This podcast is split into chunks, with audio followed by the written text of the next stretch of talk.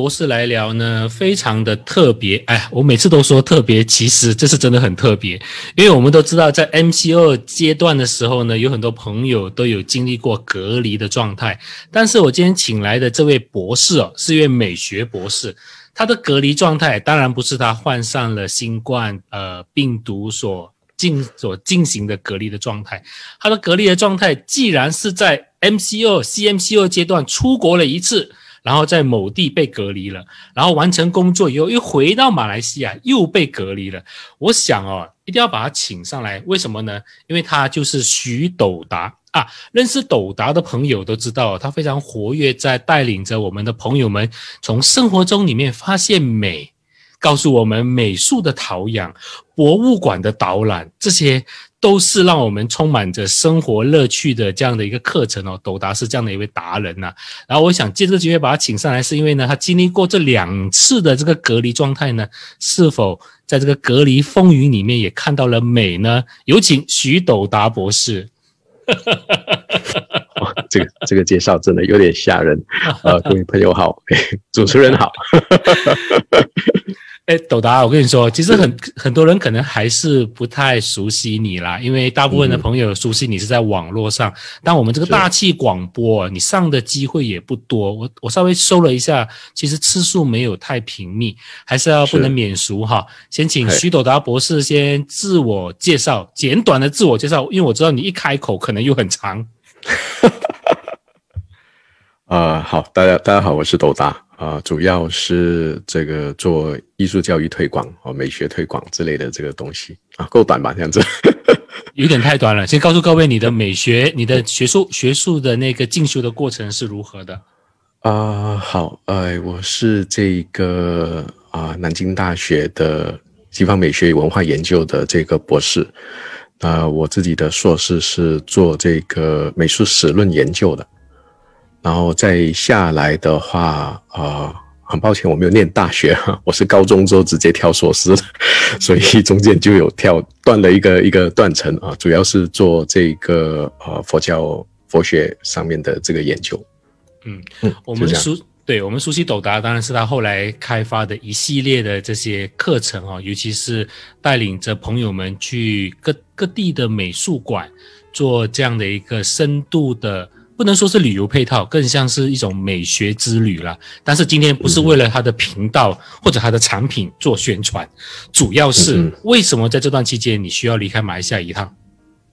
哦，是因为有一个在台湾那边有一个邀请的这个工作啦，呃，工作内容就不多说了，那个又要耗太多时间。反正就是因为这份工作的关系，需要过去两个月的时间。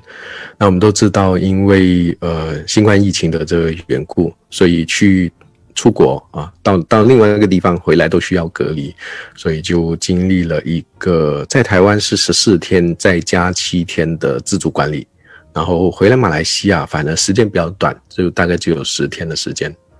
嗯。嗯，所以你我们一听啊，这个经验其实大家都很少有，尤其这段时间大家都想到要出国，但是又又不知道出国的相关的情况是怎么样。那请你上来嘛，当然就是借助于你的这个活生生的体验，给各位普及一下。当然，我相信作为一位生活观察家，尤其是你了哈，一定从这两个特殊的经验里面呢，发掘出一些我们平时没有注意到的生活细节吧，或者是另外一些的触。的一些触感哦，那还是要先请你先谈一谈这次出国的过程所经历过的一些历程是什么？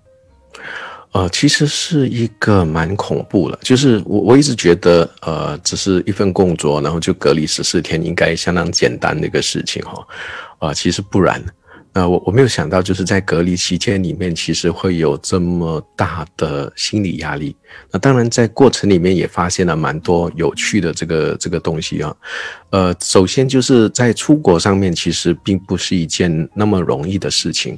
当然，我我我是建议，实际上没有这个必要的话，连出门都不需要了。但是因为没办法要过去做一点点这个这个工作上的这个事情，你首先要呃跟国家这一边。有一个申请啊，你要拿到他的 approve letter，你才可以出去的。所以你并不是说你申请到了签证，你就可以出国。你其实还有一个步骤。那这个步骤在最早期的时候，实际上是要写信 submit 去给这个呃呃，那那个是移民署嘛之类的，这个移民这个部门厅是吧啊，移民厅之类去申请出国，那那个那个太痛苦了，因为你要等他十四天之类，然后他没有回信，就代表你拿不到，你也不知道他有没有收收到信，所以你只是投了那个信就石沉大海。然哦，后后来他们有一个 apps 就比较简单一点，你上网呃去到它的官网里面有一个小小的一个窗口，你就可以、呃再点击进去填填上那些资料，然后过后它大概在五天之内你就可以拿到证明。那这个之后你才可以正式出国。那出国的时候哦，你你你没有想到说上飞机前要买那么多东西，嗯，因为病毒非常的猖狂嘛，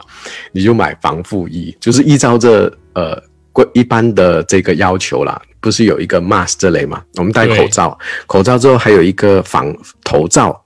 对吧？有有印象吗？一个透明的那个头罩搁在头上了，对，对然后还有一个防护衣，然后我我全部都买了，当然还有包括那个消毒液啊、洗手啊，喷消毒的消毒液，还有包括消毒的那个纸巾，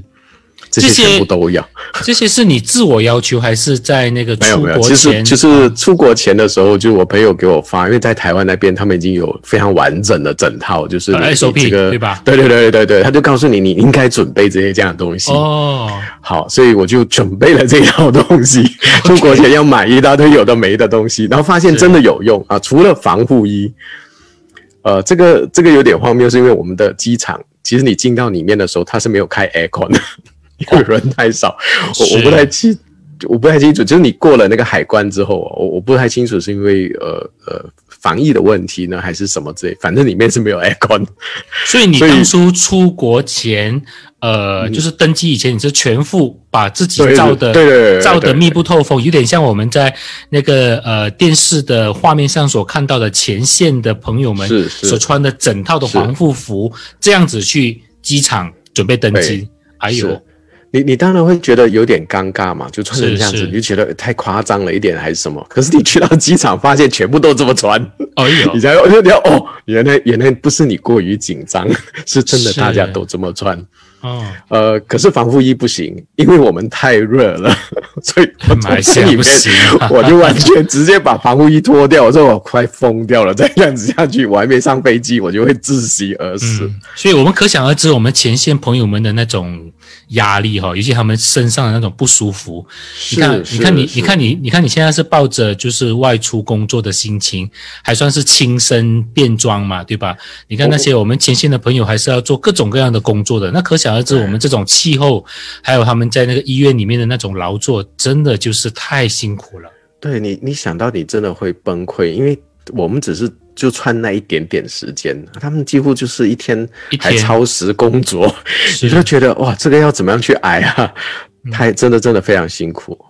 然后上到飞机之后，你就发现到他们会开始用那个喷消毒喷雾嘛，就是乘客哦，消毒喷雾去喷那个桌椅子，你就明白哦，原来这个消毒消毒喷雾是要这样子用。然后坐下来之后，你就看到呃，就是前后有人就把那个消毒纸巾拿出来抹。那个前面的那个吃饭的那个板啊，什么之类的，嗯垫垫杯子的那个板，你就知道哦，原来是这样子用。还有包括触屏啊、啊窗口啊，全部都 都用消毒纸巾去消毒。哦那是哦我我这样啊，这样啊，哦，对，我我是看到别人做，我原来是这样子，然后赶快我也会我也来哦弄一下。哎呦，这个这个这个经历太特殊了哈！我们先稍作休息，先让斗达先平复一下心情哦。因为我发现到有 已经有很多朋友们的那个问题和短信已经进入到我们的系统里面来了。我待会儿会捡一两个问题来问斗达。稍作休息回来以后，我们有徐斗达和我们谈谈一位美学博士的隔离风云。来聊呢，我请到的是徐斗达博士哦，他最近经经历了一段很特殊的隔离风云。他因为工作要求需要到台湾去进行一段时间工作，所以他在台湾的时候有经历过台湾的隔离的防疫的那个措施哦。后来工作结束以后，他又回到马来西亚，又经历了马来西亚的隔离的防疫的那个措施和比较哦。所以呃，这样的朋友我们比较少见呐、当然，刚才。斗达跟我们说了一下他这次出国的那个过程有一点点复杂，有个朋友就马上问了：诶，斗达，这个出国前到底是先做签证呢，还是先把相关的工作要求先向那个移民厅申请呢？呃，实际上你要先把签证做好，就是你的文件、你的机票全部都已经齐备之后，你才跟移民厅这边申请。那我第一次申请的时候是直接先申请，后来他就完全没消息。然后我去办签证的时候，办签证的那个台湾办事处那边才告诉我说，你你应该要把所有文件全全部准备好，然后你再去申请，才标呃才会拿到那个回复。所以他会不会就是说？应该不会发生，就是你的签证啊，各方面机票都已经够好了，然后你向那个移民厅申请的时候，会错过那个有效期吗？啊，前面有发生这种事情，就是前面那个你你写信给他的时候，因为那个是他说会两周内回复，那这一次这个基本上就没有这个问题，就比较比较容易了，因为他他会说他 receive 什么之类这样子的东西。嗯，不过我们还还是那句话了，因为这些这这下最近的疫情是越来越严重，没有必要的话，最好连家门都不要出啦。然后斗达那斗达那那个时候离开，我记得是两个月前、三个月前，对吧？嗯，两个月前。对，那个时候我们的疫情还算是比较没像现在那么严重的时候哈。对对，我那是十一月的时候过去的。对，刚才我们就已经聊到斗达已经到了机场哈，然后呃。到了机舱了，对吧？首先第一个问题是，你当初去那个登机的时候，到底有多少人跟你一起登机啊？嗯，呃，我那一班机大概只有二十来人吧，所以我们坐的位置是蛮空的，而且，呃，上面也真的是蛮，呃，他们他们会有特别的这个安排，就是刚好我的那个座位里面，我是坐，他们是建议我坐窗口的位置，因为你坐窗口的位置，你不会接触到那个走来走去的人。所以这样子会比较安全一些，所以最好下次如果你真的要出去，你可以先定窗口的位置，然后刚好隔一个空位，第三个位置刚好有一个人来。他一来到的时候，他就看看我，看看他，他就觉得哎，这样子不太对，他就跟那个空务员说：“哎，我要换位置，有点近，不可以。对对，太近了，就是否大家的安全。”然后他大概看到我鄙视的眼神还是什么之类吧。对对对，呃，认识斗达的朋友，只要脑补一下他的样子跟他的那个呃，就是斜眼瞥人的样子，你就知道他其实是这样子。对，就他如果不说话，静很。静静默默的，静默的看着你的时候，的确是有一种压力的。可是，斗达二十个人一趟飞机，那可以坐得很舒阔啊，甚至它还可以让你自动升舱到呃商务舱。升舱就没有升舱了。那我呃，这个是因为它有些是电脑安排的，所以电脑大概安排就直接就丢丢这样子的一个一个情况。但是你要换位置也不简单哦，因为以前我们换位置就你你自己坐就好了嘛。可是因为现在他们实名制嘛，他要知道你你坐在谁附近，万一你有状况，他就附近的人他也可以全部找来检验啊什么之类。所以你要跟乘务员报告之后，他们要下飞机去到下面的 system 重新改票，然后再重新拿多一张你的那个登机证给你啊，才把你的位置换掉。所以其实蛮复杂。这个 SOP，这个 SOP 就真的就比我们平时去外面买一个菜刷一刷那个买死家德拉还要严谨的了。是是，然后其实整趟飞机哦，我我我形容给我朋友说啊，有点像是飞行的那个，你知道医院里面有一个空间，然后特别冷，然后你知道很。然后没有没有多少人在里面，叫太平间吗？对对对，就飞行的太平间那个感觉一样，因为整班飞机空姐就坐在前面的位置不动了。嗯哼，啊，你最最好也不要按铃，然后也没有看到有人按铃，他就坐在前面的位置，就是登机飞机起飞他坐的那个位置，直到下飞机为止，没有没有人叫，基本也没有人按铃，他就真的是坐在上面四个多小时。然后只有中间，他会在每一个小时去厕所消毒一次，然后他就坐回前面位置。那我们熟悉的每一次，不是会一下子来那个发发餐点啊，发发饮料啊，然后啊卖卖那个免税商品啊，这些基本 都没有，全部都没有。对，还有起飞前会做那个安全演示啊，这个据我所知，好像是每个航空公司必须要做的起飞前的安全演示这些。他有电视可以可以看这些东西，然后他全程就坐那边。他只有两次，一次发水一瓶水，每个人只有一瓶。然后第二次是他发餐点是分好的，然后就直接发到你的这个面前给你，然后过后他就收掉。所以我当然我我自己也会上个洗手间，我也是一样很小心哦，就是上洗手间的时候拿那个喷雾先喷那个门把，然后再打开使用哦，回来再喷，所以导致到那一天消毒手消毒的频率太高。以致我被卡在海关上，为了要验那个指纹，我验了五分钟都还没有 detect 到，啊，真真糟糕。意思是说，因为你的指纹经过大量的消毒液以后，因为消毒液里面会有那个酒精嘛，是不是因因此这样就妨碍了你的指纹的那个触感跟敏感度？会不会是这样？所以台湾海关就说啊，没关系，正常的，很多人都这样。我就一直验，一直验，一直验，然后搞得我快疯掉了，然后最后才过关。对，所以很多朋友可能觉得说，干嘛要这么夸张？可是我还要还是要再次提醒朋友们，因为飞机是一个密闭的空间，所以密闭的空间的确你是需要这种高度的防疫的那个措施的。那那那那四个小时，请问？作为美学博士的徐斗达先生，除了在那边感慨自己好像是坐着，好像在一个太平间一呃之外呢，你还做了什么事呢？我没有啊，基本上我就拿起电话在在看书，因为这下载了很多电子书在电话上面，呃，就是看看一下，你就是看一下那个那个灯光，它又调的比较暗哦，然后整个飞机就是死气沉沉的，因为你你很少搭到一班飞机是这么少人。就大概二十二十来位还是三十位？嗯，我回来的时候是四十四位。你你可以想一下嘛，那是大机哎，中航航空的那个大飞机，是。就是那一种呃三五三这这样子的一个一个那个座位的这个安排一排就有，所以就是那么少人在里面，所以整个飞机就是很安静很安静，而且气氛很压抑哈。对对对，就是有一种虽然空间很大，可是有一种很压抑的那个氛围吧。然后每个人也很紧张，因为所有人都全副武装，该戴的戴，然后防护衣有好几个在穿呐。是是我没有，我只戴了那个透明的那个头罩，就是跟人家接触的时候，至少呃那个口水不会碰到脸上来之类这样子的一个状况。换言之，有些朋友是全身防护衣，从登机一直到下飞机都是这样穿。我至少看到三个是这样子穿，那应该是台湾台湾的朋友吧，所以他们台湾那边的 SOP 是比较严谨的，所以他们是整套是这样子穿。是，那我们现在已经在飞机上了哈，稍作休息，待会就要入境台湾了。那我相信入境台湾应该会有一些完全以我们马来西亚的这个 SOP。不太一样的一些防防疫措施哈，待会听斗达再跟我们说一说。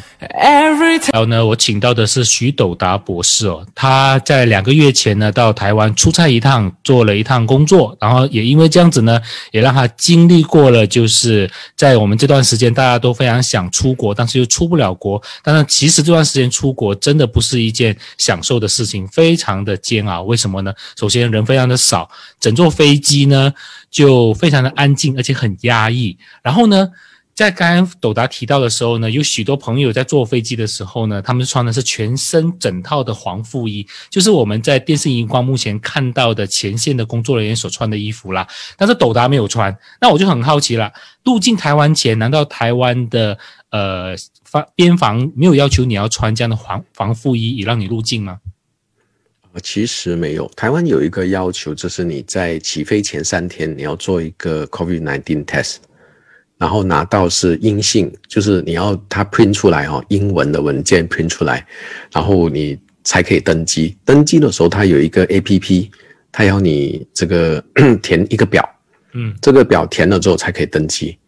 然后你下飞机的时候，实际上下飞机进厕所，你就看到很多人就会把他们戴的 mask 换掉，哦。就是全程在飞机上可以丢的都换，换一套新的，换新的 mask 哦，不是，然后 哦，不是丢掉以后呃穿回平时的衣服，是换另外一套防护衣。呃，防护衣是没有，我我看到防护衣的那个是直接穿着防护衣就出去，我们是换 mask 咯，就是我的头罩那个我就拿下来，因为你要过海关也要 scan 你嘛，所以我就把那个透明头罩那个拿下来，换一个新的 mask，然后洗手。然后你在进去过海关前，就有一堆人会被拦着了。他要你现场买一个电话卡，OK，就台湾的电话卡是。然后重新再填那个表，填了那个表之后，他会有一个文件出来的，就是你要把它拍下来。拍下来之后，就是你你填那个表之前，你必须要把那个新买的电话卡的电话号码填进去，他才他才有办法可以追踪你。所以这个买电话卡是强制的。强制性的，你必须要有一个台湾电话卡，或者是你自己新的是吧？你有旧的也可以，就是必须要能追踪到，必须要现在还有用的，就不能够用我们自己的马来西亚的卡啊，不行，你？必须要用台湾的电话卡，哦，明白所。以你必须现场 counter 那边买，所以那边就蛮长时间的。然后有一堆你都怀疑说这些人是敢死队嘛，就是一堆老太太老先生就教你如何填那个表。我说啊，你们都不怕吗？就是三四个就是自工之类的在现场教你怎么去填这种表。嗯，所以我所以我都蛮敬佩的。你看他们真的做到这这个，就是而且还是你你一看那个年纪，就是诶，这不是高危险族群嘛？就是是他们就是很靠近你。可是我我们也经过一个 MCO 吧，哦，三月过后嘛，对吗？我们已经嗯经过好蛮长的这段一段时间 MCO，所以其实你对人的接近是有一点恐惧的。哦，我不知道你会有这种感觉，就是我们现在每个人都说 social distancing 这这个部分，哎，没错可是你，去到台湾之后，突然间每个人跟你很接近，你会有一种抗拒，就觉得哎，这这你你不要靠我太近这样子。因为那个时候台湾的这个疫情算是比较呃缓缓和下来了，对吧？他他们大概已经两百天没有病症之类这样子的这个状况，所以他们其实对这一块反而比较薄弱。照理说，你这种路径型的应该是他们最高度呃防范的嘛，对吧？是，所以反而没有。我我我就觉得这一点我我蛮惊讶的。是，然后听众有个问题了，他说：“诶，那你到了台湾的这个机场以后呢，他们机场里面的人跟马来西亚机场一比，是不是台湾台湾机场的人会比较多？然后他们有没有开空调呢？呃，他们有开空调，他们没人，整个机场里面都没有人，除了我们这班机都没有人。我我我一出去海关过了嘛，然后出去的时候就拿行李的那个地方，我的行李已经摆在地上了。我说哈，就就就全部出来了嘛，因为人不多。就二十几个嘛，你想怎么样？对 飞机飞机场上也没有人，你就你就拿着呢就过海关嘛。那出去就是你的我的那个呃防疫大队，他们有那个计程车司机是专门呃做防疫的，好他们就现场会喷你的行李啊，啊、帮你消毒啊，手上会消毒啊，你才可以上车。那这些都全部之前就已经朋友已经订好了嘛。然后就把我们载去，呃，我我比较特别，我不是住酒店哈，这是因为朋友帮我安排，我是居家隔离，哦所以十四天里面我是在呃朋友那个地方是空的啦，没有人住，所以我就 到了那个地方。然后离开前的时候，就填表了之后，他有他有告诉我，就是每一天呃会有人你你需要回答，就是他会 SMS 你，就是你有没有什么状况什么。发烧什么之类，那我我觉得这个东西蛮有意思的。这两个 SMS 我全部留下来，哦，就是他们的那个防疫防疫的那个 system 的 的那个呃 SMS，他们叫做呃 CECC 啊，就是每一天会发一个 message 来告诉你说，如果你正常你按一，如果你有发高烧或者伤风咳嗽什么之类，你按二，那如果你还有其他的特别的症状，你就按三之类的。然后他会每一天发来，大概在十点左右。呃，哎，刚才你提到个重点啊，就是你你在选择台湾入境以后隔离，可以选择就是呃不是去呃酒店隔离，就是航空公司给你安排好的，你可以选择居家隔居家隔离的。是是，你可以在选择酒店先订酒店哦，或者是你可以居家隔离。那居家隔离的这个这个部分现在没有了，就是刚刚的一月份开始，已经这个居家隔离已经已经不行，呃，也可以，你必须要整个房子是一个人。那我去的那段时间说，你可以在房间里面，那外面可能还有家人。哦，嗯所以你这是在必须要，嗯你，这是在台北隔离的那个地方，其实是一栋公寓吗？还是一栋就是是是我朋友的家就是大概有一个三三个房间的这个空间吧。嗯哼，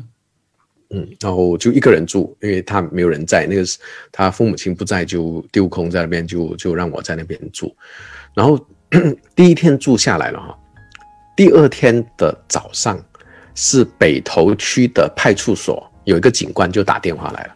他会先就是打那个家里面的电话，对，当然先确保你是不是在家里，这个很重要。对对对对对，这这个东西重要，他也知道你在家里面，因为你的手机是就在那个点上。哦换言之，手机哦，明白了，就他是换言之，用手机来 detect 你的，对，就是你已经是无所遁形的了。就如就如我们看到的那个电影那种呃谍谍战电影一样的，就是出现在那个荧幕的那个红点闪一下闪一下闪一下这样子的。啊，这个这个蛮有趣的哦。就是我那一区刚好是北投区，他就说，哎，我是专门指派对你的那个警警察，嗯，然后他姓苏。然后就跟我聊天，啊，就聊，哎，我们会怎怎么样哦？这个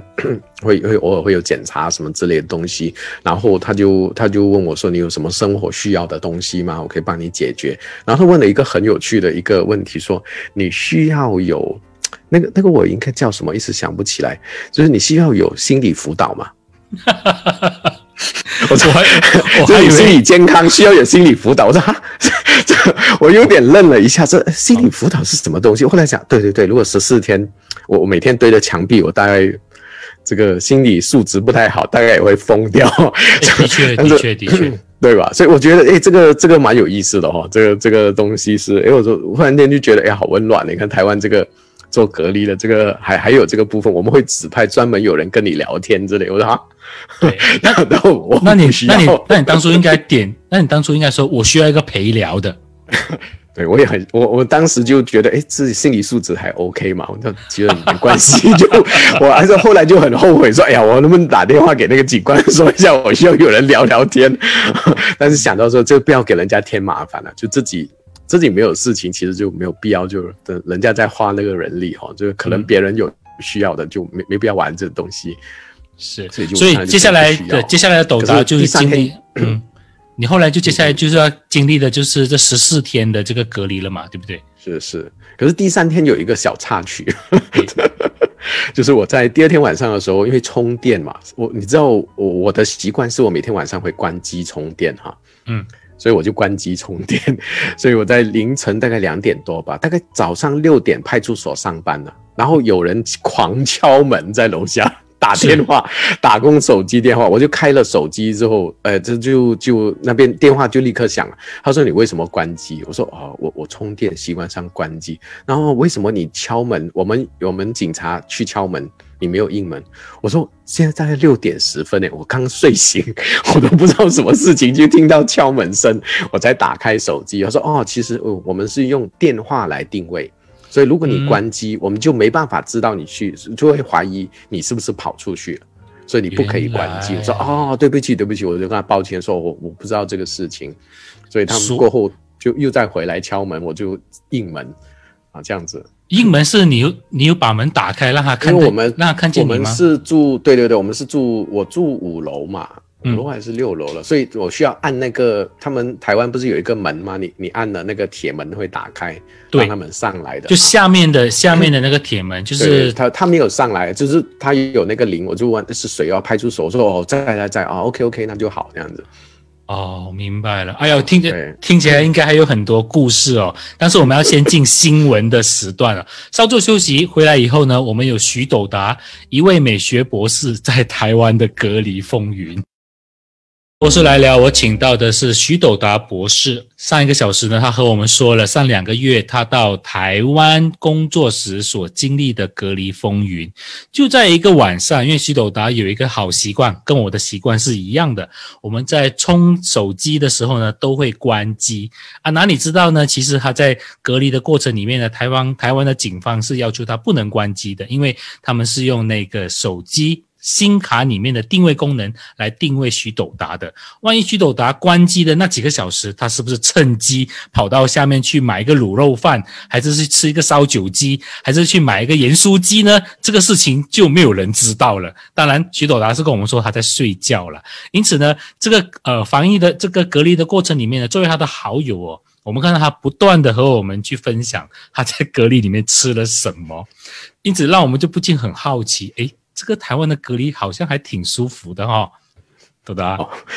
呃，这个对我在 Facebook 上说，怎么好像我在隔离，大家在受苦了的感觉？对 对，嗯，呃，他其实是有 Grab Food，哦，可以订 Grab Food。警官有告诉我，然后我甚至有问说，哎，我丢垃圾要怎么办？他说没有关系，你你给我打电话，我会安排里长上去帮你清掉你的垃圾之类的这个东西。哦，你还动员到动员到里长哈？对对对，他们他们会很很关心这一个，就是有专门在在照顾这些隔离里面的人，嗯，然后呃，我到之前，其实我的朋友已经把我的冰箱塞得满满的，所以 你就可以看到我说每一天都可以分享在吃的东西，是因为这个食物已经准备好了嘛。住的地方有厨房的这个空间啊，所以我就是每天就是自己花时间做做简单的去弄一些三餐吃的这个东西，所以基本上你看到的都是我自己自己整出来。那台湾这一块哈，呃，有几个蛮有趣的东西，就是第一个就是他们有很多这种你知道冰冻素的那个食品吗？知道。而且这些冰冻食品跟我们可能不太一样，是它是真正经由低温烹饪。之后，然后再拿去这个冷冻，所以你只要放在这个外面大概一两个小时，等它就是退退冰了之后，然后放在锅子里面稍微煮一下就 OK 了。那这次最特别的地方，就是因为大部分的食材，甚至我有吃到很多是朋友帮我订了，他会送来的那个食材，反正他就送到门口嘛，我就打开门拿进来就就是了。所以我吃到很多台湾最近。呃，这一几年来非常努力在自己土地里面去耕耘出来的这些食材，那感触蛮大的地方是在于说，呃，我我总觉得几年前呢，第一个阶段的时候是很多著名的厨师回来，就是去国外学习回来，或者在国外的呃米其林餐厅啊，什么世界五十大餐厅，然后学习了之后回来自己开的餐厅，它的食物其实还比较偏欧洲或者是美国的那个风味。那这一次，我觉得整个至少在饮食上面有一个很大的 upgrade，是因为他们连食材的处理上都已经开始有自己台湾的口味，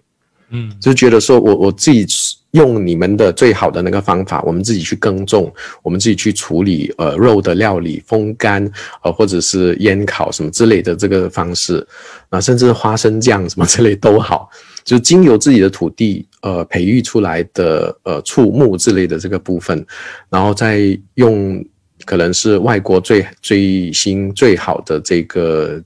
呃技术去处理，然后是符合台湾人口味，然后甚至可以很骄傲的跟外国人说，哎，这个就是我们台湾口味是这个样子。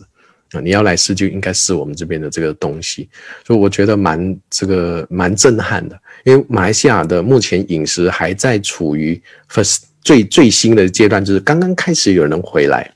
然后开始也要弄一些呃西方人呃觉得好吃的这个东西，他还差有一点格格不入。可是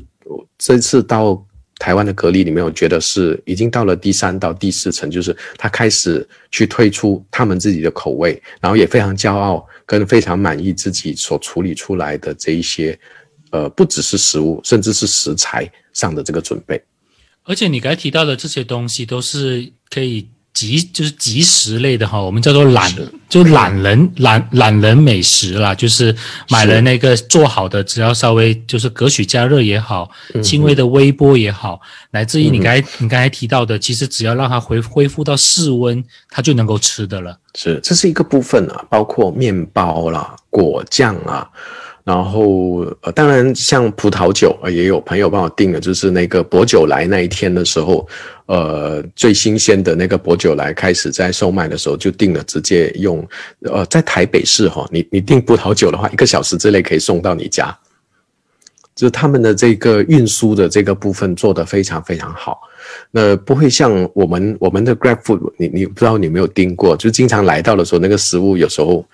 你你会不知道应该要怎么办好，这到底要不要吃它，什么之类？没有，它全部很漂亮。对啊，香肠啊什么之类，全全部新鲜的面包啊，还是热热的那个，全部都会处理的非常非常好。就是在于卫生方面也好，在于整个运输的这个安全啊，还有各方面都处理的非常的棒。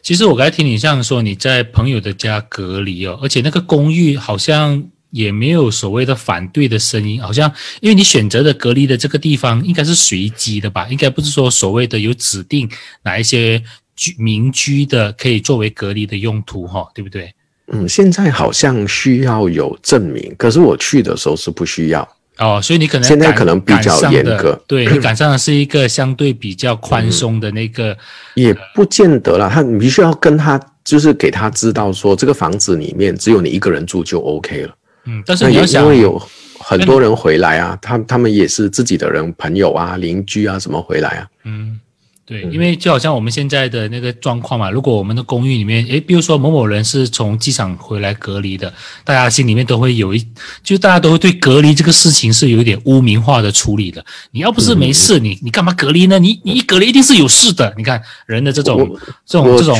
恐慌的那个那个心态是相当不智的。这个就是最大的问题，就是我觉得我们的防疫的这个处理上，哈，就是有关于心理健康这一块没有很好的处理。所以其实你看到现在为止，还是没有人在做这块东西。那偶尔只是朋友们在提出来说：“哎，你们要什么健康对待这种呃感染的病人啊？”他也不想啊，你们不要鄙视啊什么之类。可是你看，都已经到了这么高的这个感染率的时候，可是我们在做，我我我我觉得是包括像什么 是我们的生命线啊，什么是不是其实应该出来做一些东西。嗯，或者他们，或者他们，或者他们之前也已经有提供类似的服服务了。我觉得非常重要，因为我们的就是现在这个呃新冠病毒已经到了社区了嘛，大家都在社区的周遭都耳闻，比如说某某公寓怎么样怎么样了，或者是某某的朋友的朋友怎么样怎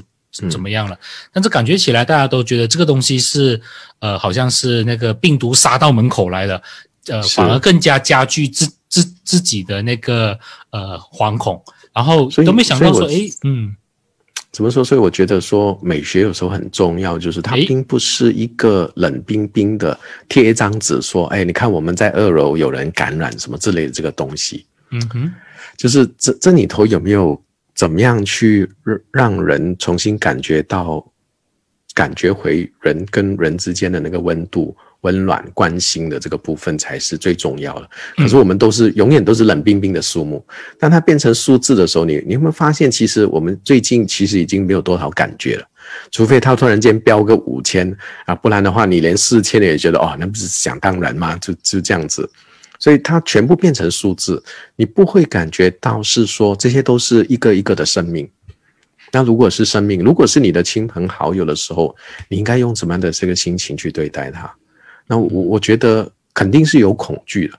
所以我在隔离那段期间，我需要每一天两次量自己的那个体温，嗯哼，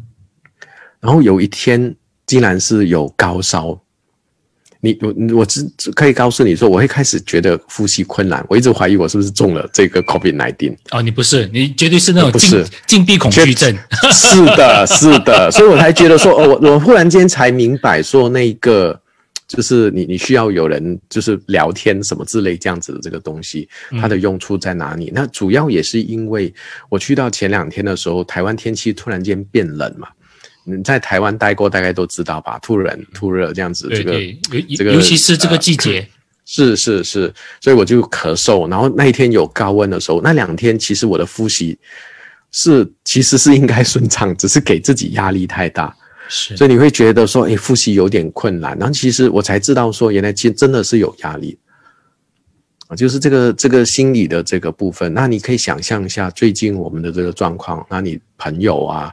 甚至有时候是学生什么之类有感染的这个状况，你应该怎么去面对？如果你在像在吉隆坡租一个房子，然后你的同屋，然后可能确诊，你你是觉得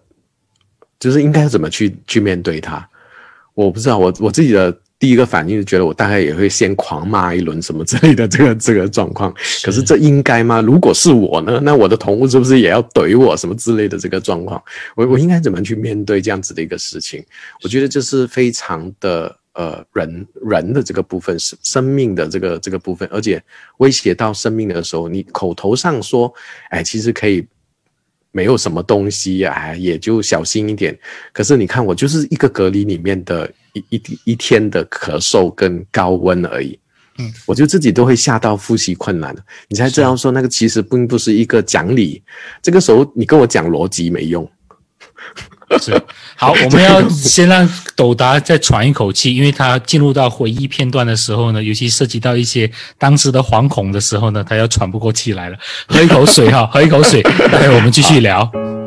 我请到的是徐斗达博士哦，他是一位美学博士。那熟悉他的朋友都知道，他常常带着他的粉丝们、他的学生们到世界各地的博物馆、美术馆呢，做深度的导览和现场的教学。我常常没有机会跟上那个班，因为每次要报名的时候都爆满了。不过没有关系哈，借着这个机会，徐多达也在他现在呃，就是疫情蔓延的日的那个时间里面呢，虽然不能够带着朋友们到现场去，他也开发了一些线上的课程。但是今天不是打他的课程呐，今天要讲的是他的隔离的那个在台湾隔离的经历哦。上两三个小时跟上一个时段，我们都谈到了他在一个人在台北的一家朋友的公寓做自主隔离的时候呢，所经历过的种种的遭遇。那隔离结束以后，他有一个月的时间在台北市活动。在这个台北市活动离开了这个隔离以后呢，徐朵拉，你看到了什么？好，呃，呃，隔离结束哈，十四天之后，其实还有一个七天的自主管理。哦，那七天的自主管理里面，同样每一天会收到短信，你还是要回复的。呃，这段时间他会建议你不要去那些大众聚集的地方，因为你仍然有这个风险。可是哈，哎，对，但是好像有一个科学报告说，十四天之后病毒会比较微弱了。那有问题也是你自己的问题，不会影响到别人，就比较安全啊。所以那种就是感觉哈，第一天踏出那个公寓，太阳从上面晒下来的时候，你感觉好像《监狱风云》的那个放放狱出来的那个那个感觉一样啊，这是特别奇怪，就觉得哎，突然间空间就变很大了嘛。那其实十四天自主管理的时候，我每一天都有走一万步，就强迫吃饱饭之后就一定要散步三千回，来来去去这样子走。所以你你十四天之后，你的肌肉不会退化啊。这个是一些之前你的意思说你在那个呃十四天隔离时候，在家里面贯彻自己走一万步。对对对。那你不是要把那个呃地板给踩烂了吗？也不会啊，就是就是。正常这样子走了，就是早餐走个三千五百步啊，午餐三千五百步，晚餐三千五百步，这样子就一万多了嘛。嗯哼，那因为很重要，这是之前有出国隔离的朋友告诉我，他们就是十四天出来之后真的会脚软。我不知道你能想象到吗？就是因为你十四天基本上就不怎么动嘛。对，所以其实现在我们在家 MCO，其实也应该要有一些适当的运动会比较的好一些。呃，出来之后看到很多的人的时候，你其实会有一点点恐慌啊，你不一下子不知道应该怎么去跟人的这个接触。那我自己还有上课了，所以语言不会有问题。可是我相信，如果我十四天不说话，我出来也会就是反应可能会没有那么的敏锐。特别是你去像你看七天自主管理之后，我去搭捷运哦，嗯，你知道台湾捷运是没有 social distance。全部都密密麻麻堆在一起的时候，你你非常非常的不自在。所以，呃，这一个月来哦，你有一个非常有趣的感触，跟台湾的朋友分享，他们都有很自豪说：“你看我们的这个防疫做的那么好。”然后只有那一次到年底的时候，有一个飞机师嘛，不是乱跑嘛，他自己就有感染的。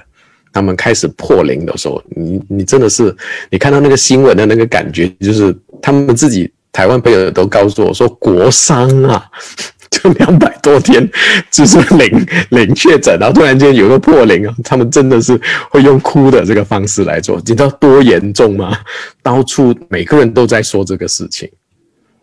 呃，我我有一个很特别的感觉跟他们分享，我说其实这未必是一件好事哈，你你把防疫做得那么好，那主要是因为全世界都在受难。或者是说，全世界都在这个防疫管制的这个过程里面，我们其实已经有一点迈入一种新世界的生活状况。怎么说？我不知道你能明白，就是因为这一段时间里面，我们需要在 work from home，我们忽然间从原本的个人，突然间可能变成丈夫，同时又是孩子啊，这爸爸的孩子，同时又是孩子的爸爸，同时又是太太的丈夫丈夫之类。或者是同时，你又是同事的，呃，这个同事，也就是老板什么之类，全部的身份就在那么小小的放张之间，是同时聚集在一一个时空里面。你的生活方式会改变的，包括我们买东西的习惯，我们也都可以上网买，我们也会为改变自己的消费习惯、生活习惯，包括可能婚姻的态度。甚至有个朋友，就是太太说：“我嫁给这个丈夫是从来没有想过二十四小时要跟他在一起的。”这个就是我们所有结婚的同志们的 心照不宣的秘密啊！对，所以在这样子的一个情况里面哦，你会发现全世界都这样，然后台湾还是那种就是。之前的生活状态，所以过后我就开玩笑跟他们说：“我说以后哈，那个疫情过去之后，我们要去看旧世界是怎么生活的，我们大概只能飞台湾，因为全世界都进入新世界的生活形态。”你你能想象到吗？在这一年下来啊，在在未来的几个月里面，我们再这样下去的时候，他其实已经慢慢养成这种新的习惯，包括很多公司都已经懂得说：“哎，可能我我都在怀疑以后是不是他连办公室都不需要。”他可能就租一个会议空间，就反正我们一个月就一一周就来两天嘛，大家密集开会就好，其他时间就 work from home 解决了，之类这样子的这个状况，也也包括也包括我们的教育行业，也包括你和我从事的这个专业，的确是如此的。所以这真的是一个，我我开玩笑，是疫情过后是一个新的世界，我们拥有新的世界观、家庭观、婚姻观等等各种不同的观念都在改变，而台湾仍然处在那个旧世界的生活习惯里面。是，所以你你要去参观旧，你要知道旧世界，人类学家们要知道旧世界怎么整个生活，你是要飞台湾。这是我这一次带最最大的感触，就真的是这个样子。你看，明显看到是两个不同的世界。你你你甚至有点怀疑，你是不是活在一个平行世界里面？就一个地方，全世界都在管制、隔离，病情非常严重。那在台湾歌舞升平，然后看什么五百演唱会啊、五月天演唱会什么之类的，就该吃的吃，该喝的喝。对对，夜市夜市依然热闹，对吧？对，甚至你看他们戴口罩，有些都非常的不怎么说，是是不标准的那个戴法，就是意思意思这样子做而已。那那个口罩是重复使用好几天，就用了之后就反正大捷运要戴嘛，就就大完捷运就拿下来放在包包里面收着，然后再上捷运又再戴，之类这样子这个状况。呃，当然，我们台湾的朋友不是都很热情吗？就是你每次过去，你离开的时候，他们都会送一些伴手礼啊之类给你，对吧？对。那这次我也收到最最特别的伴手礼，是每个人都送我口罩。台湾出 台湾出产的口罩，呃，对，MIT 台湾出产的口罩。我说其实口罩我们有，他说不一样，这个是台湾出产的。我说谢谢谢谢，就所以非常好玩。我就拿了四盒口罩回来，因为好几个朋友都在送口罩。呃，这是一个我觉得最特别的一个伴手礼的经验，是以前从来没有试过了。是随着台湾的朋友送伴手礼，那待会的下一个时段呢，斗达就要和我们说他回来马来西亚。的这个过程又是如何的了？然后我们说了，他离开了这个隔离的生活以后，在台北市的各种各样的见闻了。他用了一个很有趣的比喻哦，他觉得。以目前我们现在呃所谓的疫情蔓延的这种都在管控啊、限制出行啊，乃至于我国目前的情况呢，有点像是一个新世界的情况，仿佛台北呢像是属于一种旧世界的情况，所以新旧世界都在他当下的那个的的那个时空里面呢互相的那个扮演着哦。然后随着他他台北的工作的结束，他要回到新世界了，所以我也很好奇哦，你回来新世界的过程呢是如何的？嗯哼，呃，回来之前哈，我们需要呃填一个呃表啊，叫 L O U Letter of Understanding，其实就是你你明白，你也能接受政府给你安排的这个呃疫管疫的这个就是隔离的这个政策之类的这个东西，就写上你的大名，你回去的时间啊，签名，然后这个部分完整之后，你要把它 scan 起来哈。然后发给当地的领事馆，那台湾就是他的办事处，马来西亚的那个办事处。然后等他们 receive 了之后，大概两三天，他会发一封信给你，说好，你可以回国了。那你只有这一封信，你才可以登机回来，不然的话你是回不来了。嗯，好，那回去之前他会告诉你说，你还有一个 apps，那封信里面告诉你，你要登录那个 apps。呃，去首先有两个 apps，一个你要申请的是 MySejahtera 啊，你要先把这个 download 下来，是，然后另外一个 app 是你的，就是叫做 MyQR，实实际上是让你订酒店以及订这个呃，你回来的时候你需要有两次的检验，COVID-19 的检验。嗯，那目前马来西亚政策有两个，一就是你在台湾三天前你做了 COVID-19 检验，然后你回来只需要隔离七天；二你没有做这个检验，你回来的时候现场就先给你这个做 COVID-19 test，然后在你隔十天的隔离里面的第七天，他会再给你做一次，去到你的酒店那边再给你做一次，啊，就是两次。那有很多朋友都问我说：“哎，为什么你不省一下，就七天就够哈？你你就前面，因为台湾做一次 COVID-19 test 哦，要六千台币，我很贵哦。马来西亚做两次才三百，是差别很大，还是回来做好？对，怎么怎么说回来做？你算一算，你说啊，算算，我还是回来做 啊，所以就就回来十天。那我没有用那个 MyQR 去申请，是因为最近很多呃比较好的饭店都按耐不住哈。就是他们没有做那个防疫酒店，但他们就开出了他们的方案，叫叫做 Premium Hotel 的这个防疫政策。所以我回来是住 PJ Hilton 的，嗯哼，就是不不在他的 list 里面。然后呃，你需要自己包车跟住好，那两百五十块一晚包三餐。那你另外要再付多个三百块给他的计程车司机，就专程去酒店，就去那个机场接你。所以你你到还下飞机的时候，你就看到他在黑板上有写字，写着你的名字。那个就是那个司机到的时候，他要 submit 你的名字、你的班机，然后上面有注册了，会有专人在机场里面把我们带到他的面前。那你那你回来马来西亚的时候需要穿全身的防护衣吗？呃，我有看到有人穿。那我回来的时候人数比较多，四十四位。这一次这班机是就是由中华航空的那个负责人，就专程在我们离开的时候出出境的那个地方，就把我们接接到那个呃做检验的那个地方。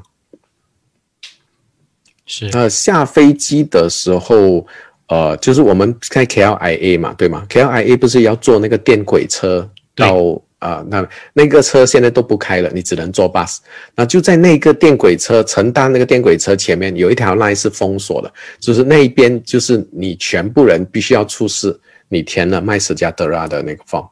所以麦斯加德拉你要 check in，check in 的时候你要填你的所有的资料。这资料填完之后，它上面就会说，就会出现一个 PUS 的栏，就是你现在是这个呃隔离人人，这个大概就是这十天里面，你都会看到这个东西。你要出示这个，你才可以去搭那个 bus。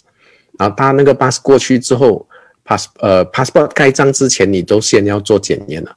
嗯，所以你去捅了皮子，swab 了你的喉咙，啊，缴费的就出示出示证明已经缴费的，没有没有出没有证明的就去缴费，然后你才可以过海关。就换言之，你的你的 COVID test 就是在机场里面做的。是我在机场里面就做了，才可以过海关。过了海关之后，它有两个等候区，一个是等 bus 的，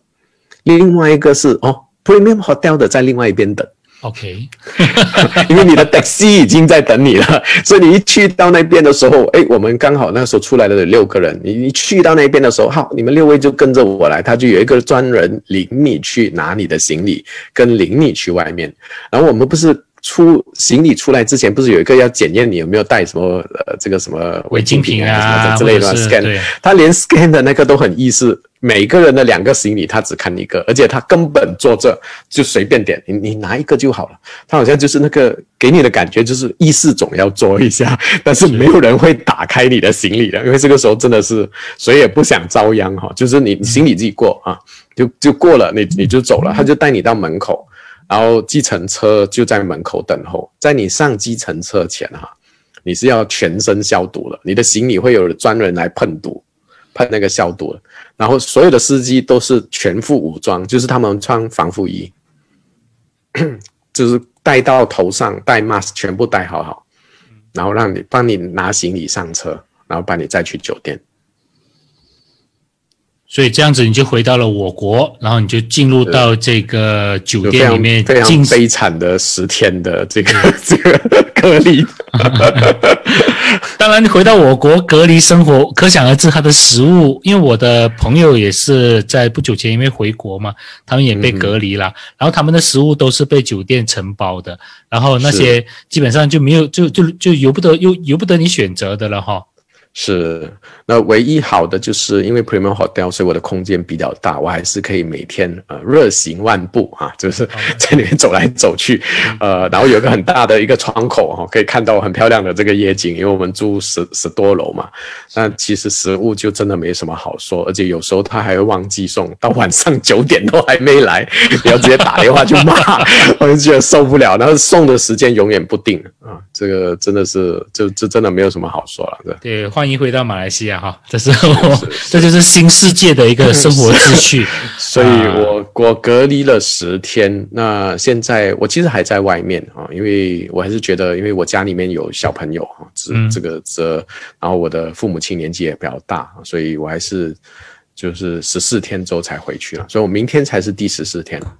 所以我现在就在一个住住一个空间这样子，就等十四天，然后再再回去这样子。所以，所以经历过这样的一个两地隔离的生活，因为美学博士的隔离风云即将结束。那节目的最后呢，还是 还要还是要请你稍微就是跳跳脱一下当时隔离的这个这个经验哦，和我们分享一下你的感想吧。什么样的感想？就是整个隔离风云带给你的启示、启发啊，诸如此类的。我我觉得在台湾这边的这个隔离哈是相当人性化的处理啊，就是他，他让你感觉到他对人有比较多的关心，然后也比较的体贴。那在马来西亚这边就真的是很形式化，就是包括我去填那个每天也要填那个表。他是问你说你能睡得着吗？你你能吃得下吗？什么之类这样子这个问题，那个我连我连保留都没有保留，就就是这样填，而且你都不知道填来干什么，因为就算我已经填了五六天，那那个我不是第七天要做检查吗？对，那个医生说哦，我们明天会给你做那个 COVID nineteen test 哦，然后 by the way，你你有没有填那个表？我说啊，我每天都有填诶，就是他问这个问题是他不知道你有没有填。我我当然不，我都很奉公守法了，每天八点半前都填这个东西。可是我不知道这个东西是不是真的有人在看，我也没有打算要去试，就是给你那个感觉，就是啊，就是这样子咯，把你丢在那个地方。你就自己看着办啊，什么之类。过足了那个十四天，只要你的那个 COVID test 是呃那个是就没有阴性，就可以出去。然后出去的时候也是排队，还排好长。就是你你拿报告很快，你 check out 也很快。最后因为 MCO 关系，你还要去有一个警察的那个 counter。那最荒谬的事情，这个一定要讲，因为我我等了一个半小时左右，我才拿到那个填那个表，就是可以过 robot 的那个表。最好玩的地方。等那么久的缘故，是因为你一直去问那个警察，那个警察说你等一下，你等一下，我在这才发现他没有带表格来。嗯，可能因为也是因为前线工作比较忙碌，你要知道，就当然也是，就觉得很荒谬。你不是第一天在那边，就是你表格填完了，然后问旁边的，那给你的感觉就问旁边，旁边也说啊，你没有准备表格，所以他必须要回警察局去拿表格，就这样子等了一个小时，也没有告诉你说很抱歉哈，因为。表格准备不充足啊，大家就因为我们前面有老人家在等着，就是大家都很冤枉的，这一个又很很小的一个空间里面，大家就是一直在那边等他，就等了一个多小时，所以啊，这这是一个非常糟糕的一个一个经验。当然，这个我们也涉及到我们前线工作人员的人员的调度啊，还有工作量的安排了。所以这个时候呢，大家都会提到的是一个相互体谅的心情了。不过，是的，就好像刚才斗达讲的，其实作为一个刚刚被放出来的朋友的心情，当然是希望马上自由的，就是离开离开那个空间，回家还是什么之类的。归心似箭的时候呢，你就觉得哎呀，表格没有，这个事情很让你抓狂。因为我其实。我在做的这个事情是，实际上就是你你多一点关心的话，你其实可以说哦，很抱歉，因为表格还没准备好，大家先坐着等一下嘛。我们都能谅解这个事情，因为前线很忙。可是你什么都不说，你就是一直坐在那边，然后每个人去问，他就叫你，你就等，你就等，你就觉得啊，这这是想怎么样？这是所以所以这是差别吧？我想台台湾那边，他同样是派出所，但他直接告诉你说，哎，很抱歉这样子。所以这个是。也不说什么服务态度啦，那同样是我们同理他，他也要同理我们之类的一种一种状况吧。对，特别是讲到讲到一个重点哦，就是其实我们现在针对疫情的这个态度还是比较就是冰冷冷的数字，把它当成洪水猛兽，然后大家就用一种就是决断的心态去面对它。其实这里呢，下面就有很多你刚才提到的细节，比如说人在这个疫情里面所面临的自己工作的压力、情绪的这种呃焦虑。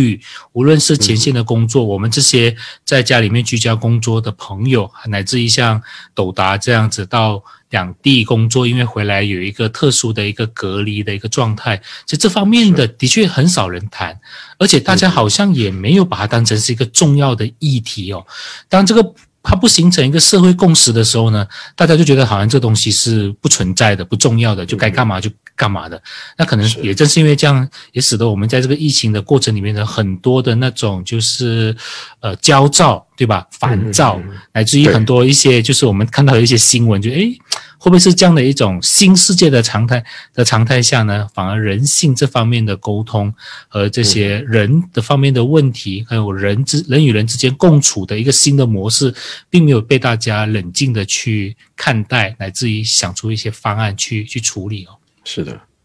感谢斗达今天和我们分享了这么多，谢谢你。好，也谢谢你，再见。